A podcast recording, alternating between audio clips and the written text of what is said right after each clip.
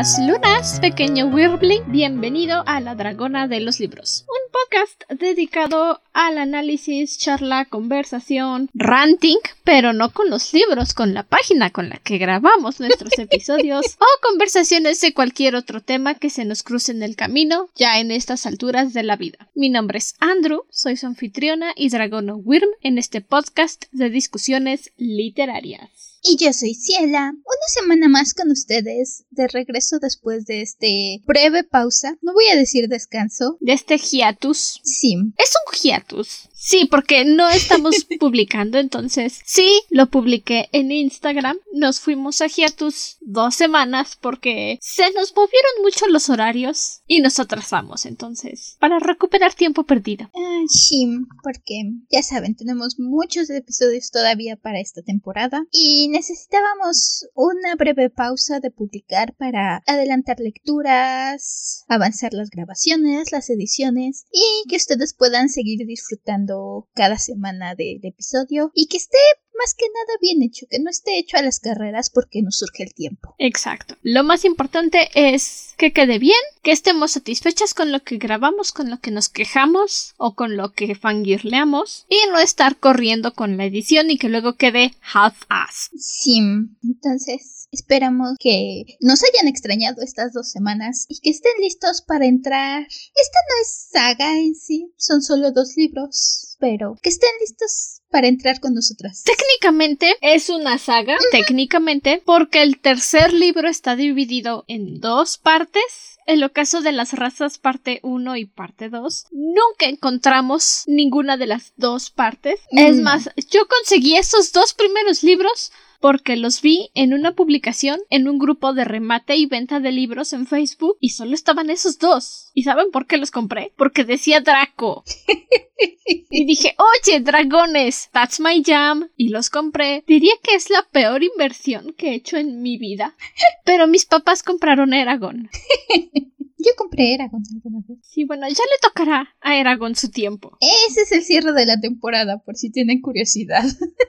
sí, Eragon va a ser el cierre de estos dos años de temporada, casi. Casi. Así que bueno, el libro que vamos a hablar esta semana y dentro de dos semanas, porque créanme, necesitamos un especial entre libro y libro, son Leyendas Dracómanas, El Niño Dragón. Y como esta cosita curiosa amerita que les diga de qué trata, les voy a leer la reseña y ustedes ya dirán, mientras están escuchando, qué va a pasar. El mundo está dominado por vulcanos seres turbios y maliciosos que han vencido a los dracómanos, antigua raza mitad humano, mitad dragón. Los últimos ejércitos que luchan contra los vulcanos reclutan a Svalbard, un joven adolescente habitante de una tranquila aldea en las remotas tierras de Gaia, y lo entrenan para cumplir una importante misión, recuperar cuatro dragones que están del lado de los vulcanos. Cada dragón representará un desafío que deberá sortear solo, pero también una enseñanza que aprenderá, y lo forjará como héroe y futuro líder. Huevos, espadas, dragones, magia, enigma y traición forman parte del deber que conlleva el destino del elegido. Pero también está la incipiente historia de amor con una joven que lo ayudará en su misión. En esta aventura, Svalbard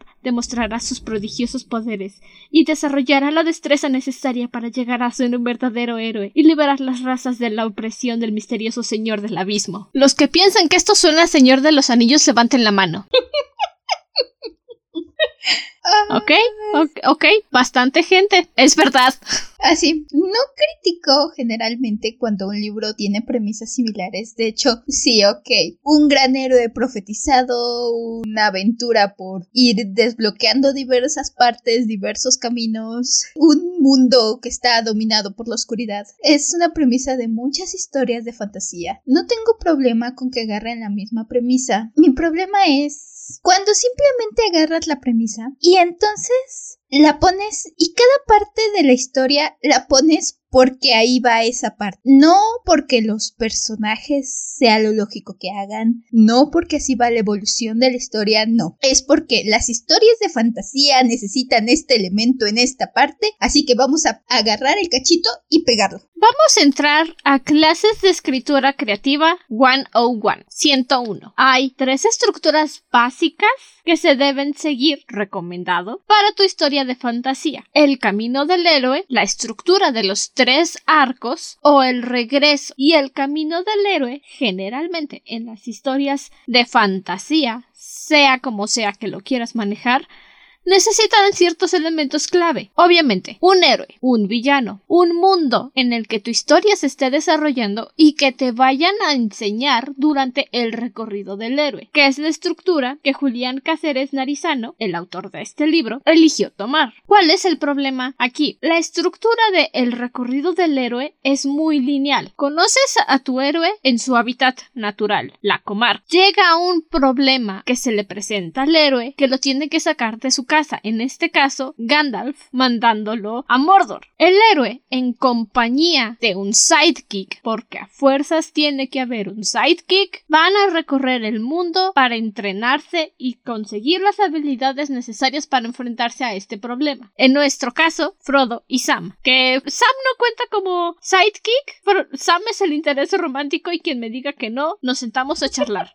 Y el niño dragón sigue toda esta estructura al pie de la letra. ¿Cuál es el problema? Que no se toma la libertad creativa de decir yo me voy a desviar en esta parte. Porque literalmente cuando los dracómanos se encuentran con el niño Svalbard dicen él es el elegido y le dicen elegido y todo el camino que Svalbard está recorriendo dice yo lo voy a hacer porque soy el elegido. Nunca en la historia del jamás le dices directamente a tu chamaco eres el elegido y el chamaco va por ahí gritando soy el elegido. Harry Potter ya hace eso y le queda bien porque Harry es estúpido y usa la palabra soy el elegido para justificar sus estupideces, para justificar que lo intentaron drogar con una poción de amor. Es que soy el elegido. Lo usa para justificar que lo han intentado matar cada año de escuela. Es que soy el elegido. Este chamaco simplemente llegan y le dicen eres el elegido y lo usa como excusa para hacer lo que se le pega la regalada gana. Ya deje de gritar.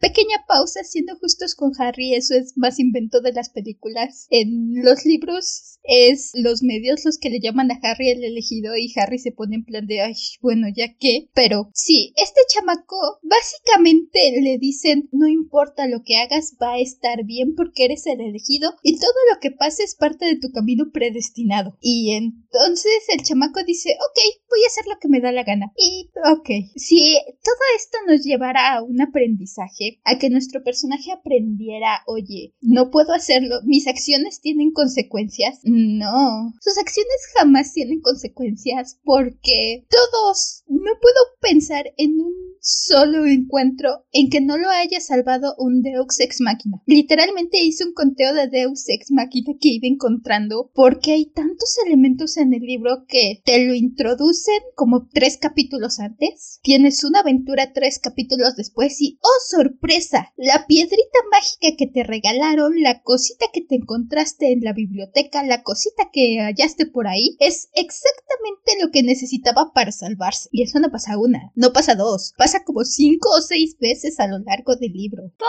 el libro es un Deus ex máquina.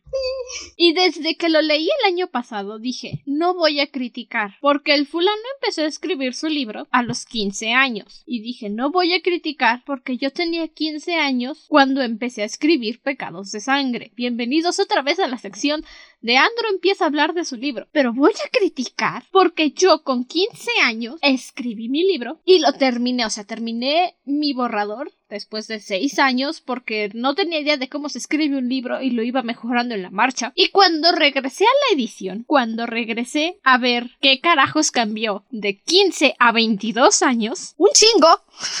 Perdónenme el lenguaje, pero cambió mucho.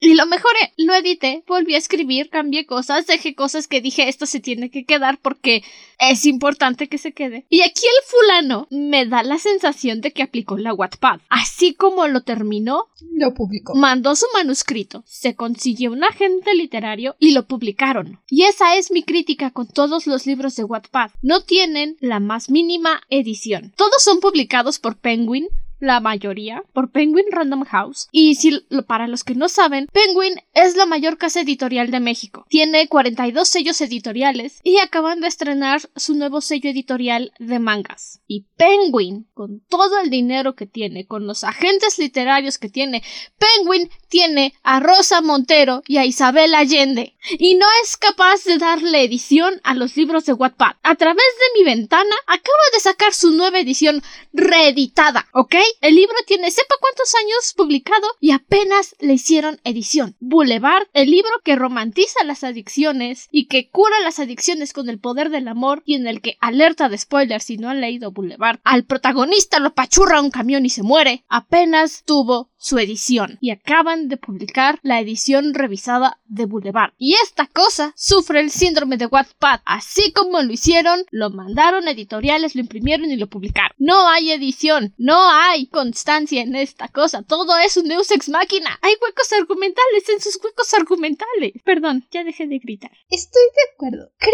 que tal vez hace unos años, más chica, con menos lecturas en mi historial, un poco menos, menos criticona, la verdad. Tal vez me hubiera gustado el libro si lo hubiera leído a los 13 años. Hace un intento, lo voy a reconocer, hace un intento, pero los personajes se sienten planos, son recortitos de cartón, literalmente son como esas muñequitas que cortas y les pones vestiditos y entonces las plantas en un paisaje bonito. Se ve que tiene el esmero de definir su mundo, que al final, esa es otra de mis críticas, ¿sabes? Se ve que le puso mucho, mucho, mucho que pensar a su mundo, pero te da demasiados detalles de cosas que, en mi opinión, funcionarían mejor si te las presentaran naturalmente en la historia y no te dieran media página de las importaciones y exportaciones y los minerales de este mundo. Eso es lo que en la narrativa de fantasía, y lo comento porque si no me siguen en, pues ahora sí que si no me siguen en mi cuenta personal de Instagram que está conectada en nuestra cuenta del podcast, estoy preparándome para el nanogrimo. Es un reto de escribir 50.000 palabras en 30 días. Y esta es una historia que empecé a planear a la par que Pecados de Sangre, pero como era... es una cosa larguísima la que yo quiero hacer y es todo un mundo el que me inventé.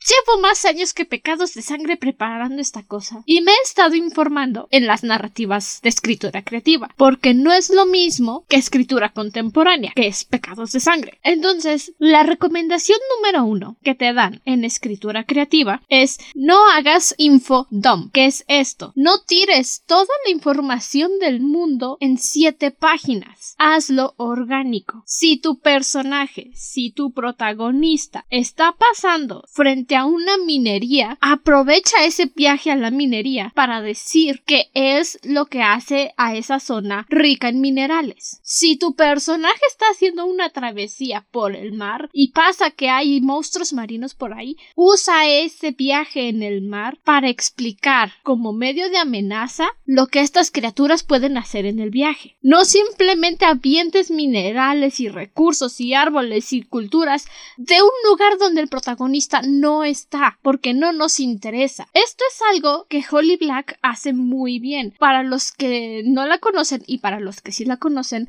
Holly Black es la autora de la trilogía El Príncipe Cruel, Los Habitantes del Aire. Creo que es con la que se hizo más popular porque hasta Príncipe Cruel yo no había escuchado su nombre antes. Y también ella es la escritora de las crónicas de Spiderwick. Es creo que con Spiderwick con lo que realmente tuvo un boom y luego TikTok le dio otro boom con Príncipe Cruel. En Príncipe Cruel lo que hace Holly Black es que nos lleva de la manita a conocer este mundo que ella creó. Y en cada ocasión que Jude, nuestra protagonista, está conviviendo con el mundo, nos explican qué pasa. Es una introducción orgánica a la tierra donde vive Jude. Y no lo sientes pesado, hasta es bonito porque dices, ¡fua! Talentazo. Porque sí, o sea, es un talento poder un mundo nuevo sin que lo sientas como un golpe en la cara. Y este fulano de acá se toma seis páginas para hablarte de los distintos tipos de minerales en unas cuevas que tienen los vulcanos y nosotros estamos en una granja. Perdón, volví a gritar. Disculpen, pero se entiende mi punto. Es que es eso exactamente. Eso, eso es precisamente. Te dan esta introducción, empiezas el libro y entonces ven esas letritas que pasan al principio de todas las películas que se creen importantes, que te pasan como dos minutos de texto que nadie lee, que te dan toda una descripción y terminan en alguna frase. Star Wars. no voy a criticar Star Wars, jamás he visto Star Wars. Yo sí. Sé que Star Wars es el principal enfoque, pero sí. Voy a criticar las políticas espaciales. pues este libro hace básicamente eso. Te da un prólogo con toda esta introducción, una descripción del mundo y sus leyendas. Ok, lo acepto. Pero te tira una cantidad de información que seré honesta, cuando terminé de leer nada se me quedó, porque te ponen el origen de este mundo, el origen de sus leyendas, el origen de cómo funcionaba su gobierno, cómo estaba dividido, cómo se llama este mundo, cuántas ciudades hay, cuáles son sus dragones principales, cómo se divide, cómo se hace todo, cómo cayó el gobierno, cómo nació el enemigo, cuáles son sus exportaciones e importaciones principales de cada ciudad. acabé de leer el prólogo y dije, eh, dragones, ok. Literalmente. Es como si yo ahorita, y de nuevo, bienvenidos a la sección de Andrew empieza a hablar de sus novelas. Es como si yo ahorita me soltara a tirarles toda la historia de Kriegam Won, la tierra que inventé hace casi nueve años para mi mundo de fantasía y les cuento sus mitologías, sus culturas, el trasfondo, lo que va a pasar a futuro, la historia de Eros, mi protagonista, la vida de Eros. Me van a decir, bueno, pues ¿qué? O sea, ¿qué chicos acabas de decirme? Así. Y de nuevo, perdón por mi lenguaje, pero es que me pongo agresiva cuando... Ese es el problema. Quiere contarte tanto sobre el mundo que creó, quiere que sepas todo lo que se tomó en crear y darle lógica y en que fuera coherente este mundo que no sabe cómo mostrarlo. Y ese es el principal problema de algunos escritores se enfocan tanto en crear un mundo que lo único que quieren hacer es enseñártelo, es dedicar páginas y páginas y páginas a explicarte cómo funciona el mundo y qué crearon y no te cuentan una historia. En la escritura creativa, sí, necesitas un mundo si vas a trabajar con un mundo ficticio o con un mundo real, pero necesitas una base y para poder conocer este mundo necesitas que haya una problemática. Si solo quieres hacer un mundo, haz una enciclopedia de tu mundo, lo siento siento mucho, pero si no tienes historia, haz una enciclopedia. Punto. Y el problema de este compa básicamente es los buenos contra los malos, los hobbits contra Mordor. Pero no hay historia y solo quiere que conozcas su mundo de Tierra Media. A medias, que hizo, por cierto. Ya acabé de gritar. sí, precisamente. Y lo peor es que sí, te hablan y te hablan de sus metales y de sus propiedades y de sus ciudades y todo eso, pero llegué casi al final del libro, me faltaban como 50 páginas, 40 páginas para acabar el libro y me detuve un momento y dije, ok, sí, ya me hablaste 30 veces de las propiedades de este metal, ya me hablaste de qué hacen en esta ciudad, de qué hacen acá, de qué hacen allá, pero en primer lugar siento que no conozco a los personajes, salvo la caricatura y la estampa que son. No sé, siquiera hablan del imperio y hablan de la época dorada del imperio y insinúan en cierto punto que había problemas de corrupción, pero al siguiente momento alaban los días de gloria del imperio y todo lo hacen por la gloria del imperio. Sé mucho de lo que no es importante y poco de lo que sí. No sé cómo funcionan las reglas de sus poderes, no sé cuáles son sus limitaciones, cuáles son las reacciones, por qué pasan las cosas por las que pasan. No lo sé, sé 30 cosas acerca de sus minerales, pero en realidad no siento que sepa lo suficiente sobre la historia, sobre los personajes, sobre cómo funcionan las reglas de lo que está pasando, de la magia, de todo eso. No tengo ni idea de cómo funciona, porque solo funciona como se necesita. Sí. Así que, no lo sé. Otra queja que tengo con este libro, porque tengo muchas, es que menciona una relación romántica. Se quiere enfocar en decir que, ay, sí, no, este van a pasar de enemies to friends, to friends to lovers. Pero literalmente, el chamaco conoce a la niña y le dice, no toques mi huevo de dragón porque soy un dracómano y es mío, aléjate, vieja arpía, a pasar, oh, vaya, eres tan lista, sabes tantas cosas, no puedo creerlo, eres, eres increíble, a 30 segundos segundos después enojarse porque la cosa esa, la criatura, desapareció de su campo de visión y dice, es que no puede pasarle nada malo a ella porque, pues porque es mi amiga. Ok, entiendo el punto de que este carajo escribió su libro a los 15 años y no sabe un carajo de romance. No lo escribes. Punto, punto. Si no sabes cómo hacer una relación romántica, si no sabes cómo hacer que tus personajes tengan química, porque o tienen química o no tienen química, y eso lo deciden ellos, no lo decides tú, no haces romance y punto. Porque también el romance de esta cosa está hecho con las patas.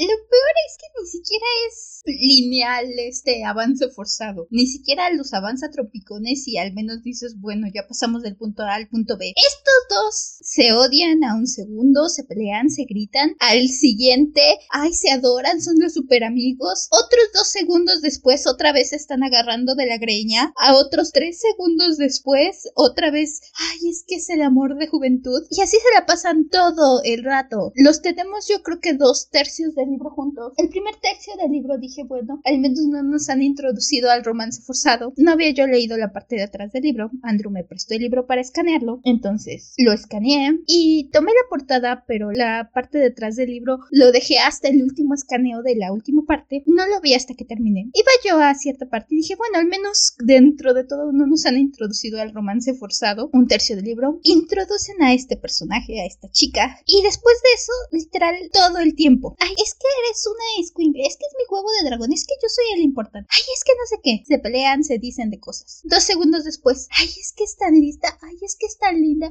ay, es que es no sé qué. Dicen alguna cosa, ay, es que eres una vieja borrachía y que no sé qué. No hay consistencia siquiera con este avance. Simplemente intenta hacer a Ranma y a Kane, básicamente. Es la primera comparación que me llega a la cabeza. Ajá. Pero la cosa es, eh, precisamente, o sea, intenta hacer este tipo de romance en el que se la viven peleando, pero en el fondo se quiere que tienen su par de momentos lindos entre pelea y pelea, es lo que intenta hacer ese tipo de relación. Y, ok, no voy a entrar en este momento a hablar de lo tóxico que es ese tipo de relaciones, no voy a entrar a criticar esa relación específica de Ranma y Akane, pero al menos con Ranma y Akane, los momentos en que sientes que se interesan el uno por el otro los sientes sinceros. Aquí simplemente sientes que se pelean y se contentan y se adoran porque es lo que el autor necesita que hagan en ese momento, como todo lo demás del libro. La relación de Ranma y Akane funciona pese a lo tóxica que es porque la van construyendo. Se toman su dulce tiempo para que entre los dos encuentren un punto medio. Aquí simplemente dijo, pues a ellos le funcionó, lo hago yo también. Y se nota, se nota que el vato ni siquiera agarró un libro de romance y lo leyó para darse una idea de cómo funciona el romance y por qué el romance es tan popular en las novelas y simplemente dijo, yo sé hacerlo Voy a hacerlo como si estuviera cortejando yo a alguien. Y no me sorprendería si a los 15 años mientras escribió esta cosa estaba soltero. Y era el espantaviejas 3000. Ahorita ya de tener como 30 años. Cacho. El libro dice que nació en 1990. A lo mejor maduró y ya dejó de ser el espantaviejas 3000. Quién sabe. Pero el romance es insufrible. Y ok, si no más fuera un ratito, lo paso. Se puede olvidar. Y dices, vamos a ver a dónde nos lleva esta historia. Pero se cuelga de su intento de romance para terminar de contar la historia. Y es ahí cuando te das cuenta que realmente no tenía una historia que contar, no tenía nada en qué basarse para poder mostrarte el mundo que creó. Porque todo lo que se jala para este supuesto romance es estúpido, no tiene fundamentos, no tiene fuerza, es ridículo, está más forzado que cuando quieres cerrar una tapa y no cabe la tapa. No se puede. Es como, no sé si ustedes pinten, pero cuando no limpias la orilla de tus botes de pintura y se seca la pintura, y la cierras, obviamente se pega y se atora y ya no lo puedes abrir. Pues así cerró este tipo su romance. Dejó sucia su tapita de pintura, lo cerró y lo apretó para que quedara, aunque no quede, lo obligó. Sí, básicamente. ¿Sabes? Creo que esta historia hubiera funcionado como trama de un videojuego. Cuando la estaba leyendo dije, creo que es un juego que me gustaría jugar, donde tienes gráficas de un mundo bonito, donde pasas de sitio a sitio, peleas, matas enemigos, te enfrentas al jefe final, recibes artefactos facto que te permite avanzar al siguiente nivel y pasa de nuevo lo mismo. Creo que funcionaría como un videojuego, como lectura realmente no. no. es repetitivo. Básicamente pasa, tenemos como cuatro o cinco clímax en el libro y ninguno de esos clímax sientes tensión en verdad. Todos los clímax sabes que ya te habían preparado tu Deus Ex Máquina para salvarlo en su momento. Y los, insisto, ese romance, ok, sí, a lo mejor se vería bonito de repente, pero les falta química. Básicamente es un accesorio. La verdad es que la chica esta es un accesorio. Supuestamente, y deténme si estoy mal, no volví a leer el libro, todavía lo tengo bastante fresco de mi lectura del año pasado. La niña esta también es dracómana, también puede transformarse en un híbrido mitad dragón. Te lo sacan al último, literalmente creo que eso te lo sacan en las últimas dos páginas del Pues, libro. Ahí está. Supuestamente esa es la razón por la que congenian, por la que hacen clic, enfaticen las comillas, porque son iguales. Y es por eso que se llevan tan bien y se comprenden, aunque al principio se odiaban. Porque la niña esta también le salen sus alas de dragón, porque es de los últimos dracómanos. Literalmente el carajo este me sacó su último... ¡Ah! Son los sobrevivientes del cristal encantado, ¿ok? Sí, Literal, ya, por favor, no hagan un drinking shot de cuántas veces he dicho literalmente en este episodio. Van a acabar ebrios. O les va a doler la pancita de tanta pipí que van a hacer, pero es que lo juro por el diablo. Me aplicó el cristal encantado para justificar su historia de amor. Y el cristal encantado de 1985 lo hizo mejor. Ya, perdón. sí. Perdón por gritar. Sí, es que es eso. Este sale de la nada en los últimos dos páginas donde después de nuestro rescate de la damisela en apuros obligatorio, eso va en la historia de fantasía, tienen que capturar al interés romántico y ponerlo en su jaula colgante. Ah, cliché, pero bueno. Tenemos nuestro momento de romance forzado y entonces las últimas dos páginas se ven a los ojos y se miran a la luz de la luna y, y le va a decir que lo quiere y entonces se besan mientras levanta en el aire y entonces le salen sus alas y le dice yo también soy dracómana. Fin del libro. Ah, mira. Y insisto, a lo mejor no tendría tantos problemas con esta chica si, si hiciera algo. si al menos sintiera que hiciera algo que ayudó en algo a la trama, que ayudó en algo a la aventura, salvo el desvío de que la secuestraron. Literalmente es un accesorio. Está ahí, se ve bonita junto a él. Aquí tengo el libro para criticarlo con buenas ganas. Y literal, en serio, no hagan un drinking game. La forma en la que terminan los últimos renglones. Asantias. Porque así se llama la criatura. Asantias. O sea, el vato se llama como un país donde viven los osos polares en la brújula dorada y esta niña se llama Asantias. Bueno, Asantias, mírate, eres una estrella. Se limitó a decir el muchacho. Ambos se alzaron aún más alto y la noche vivió para siempre en el hermoso recuerdo de un cálido abrazo. Y así fue como el arriesgado y aventurado viaje de estos humildes personajes comenzó. Se trataba de la peligrosa tarea de Svalbard, de salvar un mundo de la tiranía y la oscuridad. No lo sabía aún, pero Svalbard estaba cruzando ese límite en el que un guerrero pasa de ser un simple recuerdo a ser parte de una historia tan grande como Gaia misma. El punto en que se pasa de ser una historia a convertirse en una leyenda. Una leyenda dracómana. Es que no más. Ya se sentía bestseller el compa. Es que, ok, voy de acuerdo. Todos los escritores piensan en su libro como un bestseller. Yo pienso en mi libro como un bestseller. Pero no voy a escribir mi libro y no voy a hablar de mi libro como si ya fuera un bestseller con cientos de millones de ventas en el New York Times. O sea, bájate de las nubes, compañero. No seas tan pretencioso. Hasta pareces Dante Alighieri, un humilde escritor de una humilde mansión en la humilde Florencia. Humilde. Perdón por gritar, de verdad, lo siento mucho.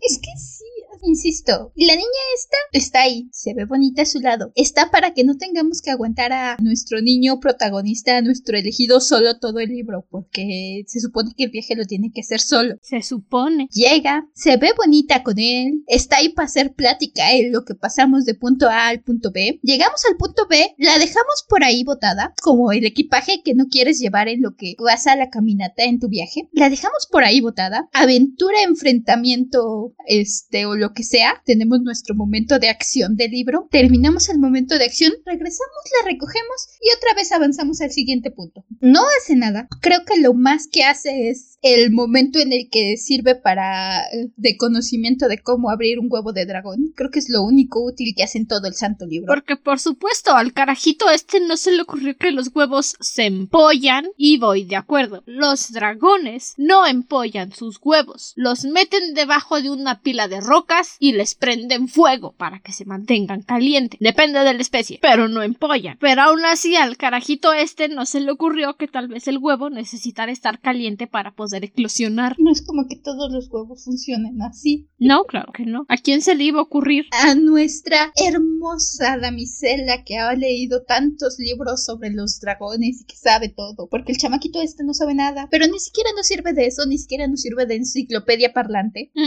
Solo sabe ese detalle sobre criar dragones y listo. Y ya. No sabe nada más. Punto. Ni siquiera nos plantean hablando de dragones. Le dan un dragón al chamaquito este y nos hablan que es su huevo de su dragón que lo ha estado esperando por no sé cuántos años. Que cada dracómano tiene su dragón. Conocemos a otros dracómanos con su propio dragón y cada quien tiene su propio dragón y el vínculo. Ni siquiera siento el vínculo con su dragón, ni siquiera siento personalidad para su dragón y eso es triste. Su dragón es menos siquiera que la mascotita, es el medio de transporte para pasar de igual, es el que nos lleva al otro lado, el que está por ahí volando. De repente nos salva, de repente peleamos con él, pero nos habla del vínculo de jinete y dragón y nunca sientes ese vínculo, ni siquiera sientes una personalidad tal cual del dragón, solo está ahí. Es el medio de transporte, es el equivalente del caballo de Gerald of Rivia. Y el caballo de Gerald, su yegua, tiene más personalidad. Y es que se siente tan Eragon todo este asunto del dragón y el jinete porque tienen una comunicación telepática. ¿Y sabes quién más hizo eso? Christopher Paulini. Es que hay tantas formas de mencionar una conexión íntima entre un dragón y una persona. Véase la maestra de maestros, Anne McCaffrey, y luego están estos dos mequetrefes. Están estos dos mequetrefes, tienen el material ahí, al alcance de la mano, para una excelente conexión entre dragón y jinete, y lo diluyen, lo diluyen en un galón de agua. Tres galones, lo diluyen en un tinaco de agua, y queda de las. Digo, al menos en Eragon sentía que el dragón tenía cierta personalidad. No es una personalidad que me guste, pero al menos sentía cierta personalidad. Aquí no siento ese vínculo, no siento esa personalidad. Podría tener un grillo y sentiría lo mismo. Y creo que hasta eso un grillo tiene más personalidad. Todo está mal. Todo está mal con esta historia. Punto. Ay, sí.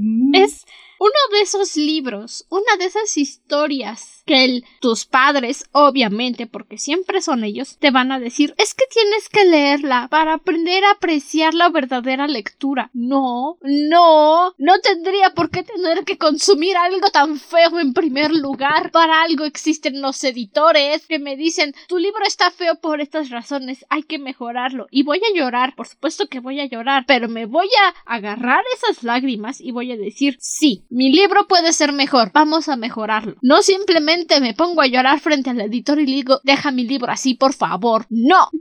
No. No, no. Todavía, si hubiera puesto un poquito de empeño en los vulcanos, en el enemigo, va, hay un punto salvable en toda esta historia. Pero los vulcanos brillan por su ausencia. Son el enemigo, son los malos son el equivalente a los orcos de Mordor y nunca los vemos. Nunca. Simplemente los vemos cuando necesitamos pelear con ellos. Peleamos, nos matamos con ellos, pasamos a lo siguiente. Por eso digo, este sería un videojuego bueno. Son de esos enemigos que llegas al mundo, te aparece el enemigo, pas, pas, pas, pas, pas, acabas con cuantos puedes, llegas al jefe final, lo derrotas. En el siguiente mundo otra vez te sale, pas, pas, pas, pas, pas, el mismo diseño 20 veces. Literalmente. Así, tenemos un momento donde nos muestran cómo crean a los vulcanos. Es esa escena del Señor de los Anillos donde están naciendo orcos y los están sacando de la tierra. Eso, literalmente es eso eso. Y se ve mucho mejor en El Señor de los Anillos, porque obviamente es el Señor Sí. de los Anillos.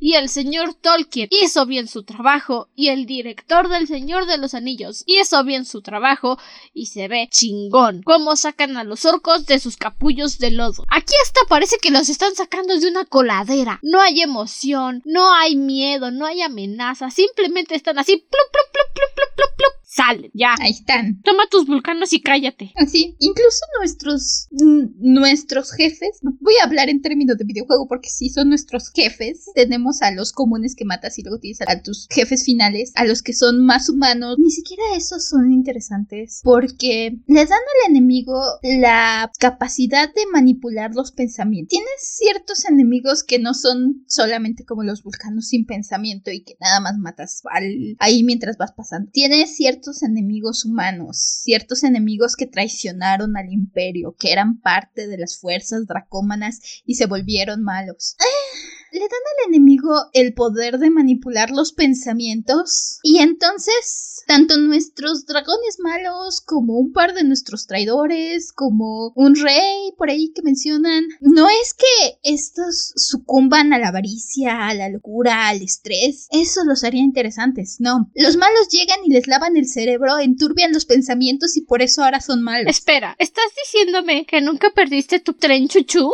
Nunca. Jamás. Si lo hubieras perdido, serías malo. Phineas y Ferb lo hizo mejor. Irónicamente, sí, eso funciona mejor.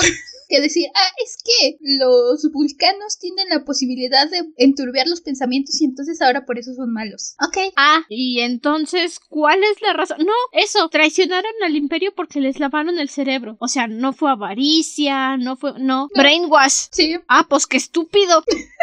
Ay, vemos esta historia de este rey de esta ciudad artesana que era la cuna de la cultura y lo que sea. Y nos hablan de cómo abrieron las puertas y dejó entrar al enemigo. Y no sé, sería interesante saber si fue avaricia, si fue locura, si fue la presión de esta, de los ataques constantes que perdió la cabeza. No. No, le lavaron el cerebro. Ah, bueno. ya, tan tan, eso es. ¿Es malo? Le lavaron el cerebro. Bueno. Los vulcanos llevan tanto tiempo en el poder porque son excelentes para el brainwash. De veras. Que Don Lunar ni que nada. Les dijeron, te vamos a pagar mejores horas, vamos a darte días de vacaciones. Cuando tengas problemas, la empresa te va a ayudar. Horarios flexibles. Brainwash. Y así, ya, los compraron a todos. Ni siquiera, y no puedo creer que lo voy a decir, ni siquiera llegan al nivel de Ucus de decir es que tienen la religión falsa. No, ni siquiera es eso, ni siquiera son religiones falsas. Brainwash, lavado de cerebro, listo. Si fuera un poco del aspecto del anime, donde hasta te dicen, no, pues es que su codicia hizo que se hicieran malos. Ah, bueno, ya me estás dando razones, me estás dando motivos de por qué quiso traicionar al imperio. Y aunque estén mal, me agrada, porque tiene principios egoístas. No es simplemente le hicieron coco wash. ¡Fa! Traidor. Les limpian el coco wash. Lucharemos junto a los dracómanos en la batalla final. ¡Ah! ¡Servimos al imperio por siempre! Anticlimático. Es muy anticlimático. Mucho. Tenemos estos encuentros con esto.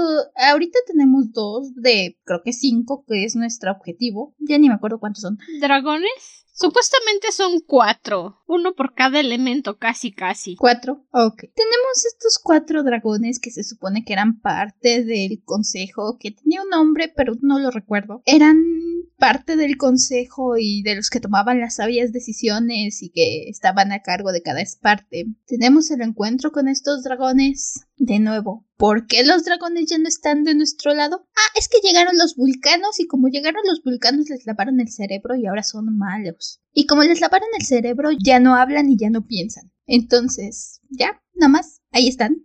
y vamos a intentar romper ese lavado de cerebro de alguna forma. Vamos a apelar a lo que era bueno. Vamos, no, no, vamos a matarlos y entonces van a renacer. En el momento en que los matamos va a aparecer un huevo, te va a aparecer tu cosita para aplicar y que aprendas el nuevo poder obtenido del dragón. Y en ese mismo instante va a renacer el dragón y ahora va a ser bueno. Y vamos a cruzar los dedos porque no vuelvan a llegar los vulcanos y los vuelvan malos antes de que acabemos de pasar por cada dragón y en lo que este niño se le ocurra hacer lo que quiere. Probablemente no, porque eso sería interesante, pero... Eso sería una muy buena historia como para que este Fulan no pudiera escribirla. Aparentemente ese es todo el secreto. Ni siquiera si vas a usar lavado de cerebros, puedes tener cosas interesantes con un buen lavado de cerebros. Puedes apelar a la persona adentro, puedes intentar recordarles lo que era bueno y puro. Es cliché, pero personalmente es de esas cosas cliché que yo acabo disfrutando generalmente. No, vamos a matarlos y van a renacer buenos. Punto final. Los matamos en el instante sale un huevito mágico, el dragón ahora es bueno, Tú tienes un power-up sacado de la cola. Adelante con tu siguiente misión elegido. Y ya sé que nos tomamos como 30 páginas para hablarte de los minerales y las importaciones de este mundo, pero no vamos a tomar ni dos párrafos para explicar por qué demonios en cuanto matas al dragón nace un huevo que nace al instante y te da un power-up. No, no necesitamos explicar eso. No, no, necesitas 30 páginas para que te cuenten el sistema de minería de un estado que no vamos a visitar jamás antes que explicarte por qué el dragón mágico renace en cuanto lo matas. o por qué demonios te deja tu power up para que aprendas tu nuevo poder. O por qué demonios al matarlo absorbes su power up. No, eso no es importante. ¿A quién le interesa saber eso? Mejor te voy a contar del mundo que escribí y del que puedo hacer una enciclopedia pero preferí no hacerlo y me inventé una historia con las patas. Eso es básicamente lo que pasó. Básicamente, ni siquiera es que eso, y eso es lo que más frustración da. Hay ciertas ideas, ciertos conceptos que pudieron funcionar, que podrían haber sido interesantes, pero no, solo pasamos por ellos. Ok, nuestros enemigos lavan el cerebro. ¿Van a intentar lavarle el cerebro a nuestro elegido? ¿Van a intentar pasarlo por la oscuridad? ¿Van a intentar apelar a sus demonios y a su odio? No, lo más que tenemos es dos segundos de diálogo con uno de los enemigos, con nuestro final boss de libro cuando ve que va a perder y le dice, ay, bueno, únete a mí. No, lo mata. Fin de la historia. Y si crees que eso es malo, espérate al final del segundo libro. Ah, de verdad que no estoy ansiosa por eso, pero... Es todavía más estúpido que eso. De pronto es que no. Tenemos una escena donde nuestro chico elegido atraviesa un laberinto de espejos que le hablan de sus demonios. Ok. Además de que es. ¿Han visto ese meme del gordito que dice, a veces así se siente luchar contra tus propios demonios? E hizo una edición toda pedorra en Photoshop donde está parado atrás del mismo apuntándose con una pistolita de agua. Así está el Svalbard. Sí. A veces tus peor enemigos son tus propios demonios y está ahí él atrás. Piu, piu, piu, piu. Y digo, he visto ese concepto veinte mil veces. Puedes llegar a hacer algo interesante con eso. Creo que hasta Descendientes, en el libro de Descendientes usaron ese concepto. Puedes hacer algo interesante con el concepto de enfrentar tus propios demonios y los espejos y que los... Usan ese concepto en Ever After High con Raven Queen y está excelente. Para los que no conocen Ever After High, es la historia original de los hijos de los héroes de los cuentos de fantasía. Disney lo copió para robarle la idea a simplemente para que Mattel no hiciera muñecas. Ese es el punto. Hizo descendientes para que Mattel ya no pudiera hacer Ever After High y ya no pudiera vender muñecas que eran más caras pero superiores. Y Raven Queen tiene esta lucha de a veces tu peor enemigo eres tú mismo todo el tiempo y lo hacen de una manera excelente. Excelente. Y este libro literalmente se puso atrás de sí mismo y dijo piu piu piu piu. Simplemente pasamos por el laberinto de espejos. ¿Qué demonios van a hacer? Ah, pues es algo que con el que el protagonista ha venido luchando un largo tiempo y llegamos a un clímax emocional simplemente van a salir de la nada, nos van a decir un montón de cosas, nos van a decir, ya saben, lo clásico, la tipa que te gusta en realidad es una traidora, tu papá era de los malos, no tienes lo suficiente para hacer todo esto. Random, vamos a ver lo primero que se nos ocurra, pasamos el laberinto de espejos y va a dejar secuelas, lo vamos a dejar con alguna duda, lo vamos a dejar con dudas sobre sí mismo, sobre la chica. No, Solo pasó el laberinto de espejo. No, Deus Ex Máquina. Y listo, tenemos cosas más interesantes. No, no lo son. no son interesantes, no tienes nada. Todo esto está estúpido. Sí. Así, simple. ¿Es un libro que te gustaría leer? Eh, si eres crítico con y de verdad te fijas en todos los detalles. No, no. ¿Es un libro que un niño que apenas está interesándose en la lectura disfrutaría? Sí, claro. Si es el primer libro al que se está acercando un niño, le va a encantar, lo va a adorar. Deja que lo lea, no lo critiques, deja que el chamaco lo lea, que disfrute su libro. Yo no. Yo definitivamente no lo disfruté. Es lo que mencionaba. Eh, le doy puntos por el esfuerzo, pero si fuera más chica, probablemente me hubiera gustado. Probablemente sería como algunos de los libros que tengo en mi librero, que los leo ahora de grande y digo, ah, no son las obras maestras que según yo eran de niña, pero les tengo cariño porque estuvieron ahí en mi infancia, porque fueron de mis primeras, de mis primeros pasos en el mundo de la fantasía, en el mundo del terror o de la ciencia ficción. Y ok, les tengo cariño, aunque sean ideas muy tontas como el monstruo del armario o el ataque de los cangrejos asesinos. Sí, yo tengo ahí unos libros. Yo tengo unos libros que me compré. Fueron de mis primeros libros que me compré. De fantasía. Es igual. Unos reinos que están en guerra. Bla bla bla bla bla. La típica historia de la chica que tiene que casarse con alguien que no quiere y conoce a alguien que es súper fabuloso y quiere casarse con él, pero sus padres no lo aprueban. Amaba esos libros cuando tenía 15 años. Cuando los leí por primera vez eran lo mejor que había leído en mi vida. Regresé a ellos el año pasado y no los acabé porque me empecé a enojar. Y los disfruté mucho en su momento. Me encantaron esos libros. Pero ahora los leo y veo todos los fallos que tienen y digo no, que se queden donde los dejé. En un bonito recuerdo. En una historia que aunque ahora sé que es meh, imperfecta, la disfruté. Y si alguien, chavito, los lee, los va a disfrutar. Es lo mismo con esta cosa. Yo, adulta criticona, no los voy a disfrutar. Los odio. Pero un chamaquito que nunca en su vida ha agarrado un libro y ve un dragón en la portada, lo va a leer y va a decir no puede ser, es fabuloso, me encanta. Y eso está bien. Hay lecturas que no son para nosotros. Hay lecturas que son para otra gente. Si es alguien introduciéndose al mundo de dragones, caballeros, todos estos conceptos de los caballeros luchando por el honor, aventuras fantásticas, un romance forzado. Sí, ok, lo entiendo. Insisto, probablemente lo hubiera disfrutado hace unos años. Lo más seguro es que hasta el romance forzado sea adrede, porque los niños no quieren leer romance.